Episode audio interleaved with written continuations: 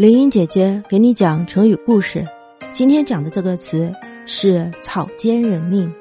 草菅是野草，菅是一种茅草，说的是看待杀人像看待一割茅草一样，指的是统治者滥施淫威、轻视人命、任意伤害人民。这个成语来源于《汉书·贾谊传》，故胡亥今日继位，而明日射人。其事杀人，若一草引坚然；若一草坚然，岂为胡亥之性恶哉？彼其所以导之者，非其理故也。贾谊，洛阳人，是汉文帝时一个著名的文人。自小聪明好学，极有才华，被文帝招为博士，后又担任过太宗大夫的官职。但是因为被人妒忌。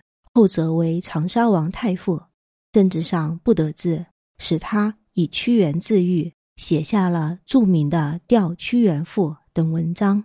后来汉文帝把他召回宫中，要他担任梁王刘仪的老师。梁王是文帝最宠爱的儿子，文帝指望他将来能够继承皇位，所以要他多读一些书，希望贾谊能够好好的教导他。贾谊就此发表了一通议论。他说：“辅导皇子，教他读书固然重要，但更重要的是教他怎样做一个正直的人。假使像秦朝，假使像秦朝末年赵高教导秦二世胡亥那样，传授胡亥的是严刑酷狱，所学的不是杀头割鼻，就是满门抄斩。所以胡亥一当上皇帝，就乱杀人。”看待杀人就好像看待割茅草一样，不当一回事儿。这难道是胡亥本性生来就坏吗？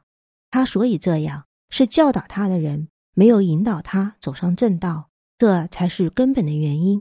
后来贾谊到梁国担任太傅，悉心辅导梁王，可梁王不慎骑马摔死，贾谊自伤，没有尽到太傅的责任，因此终日郁郁不乐。常常哭泣，可是贾谊这一段精彩的论述也就此流传了下来。草菅人命作为一句成语，也被人们用来形容反动统治阶级凶残狠毒。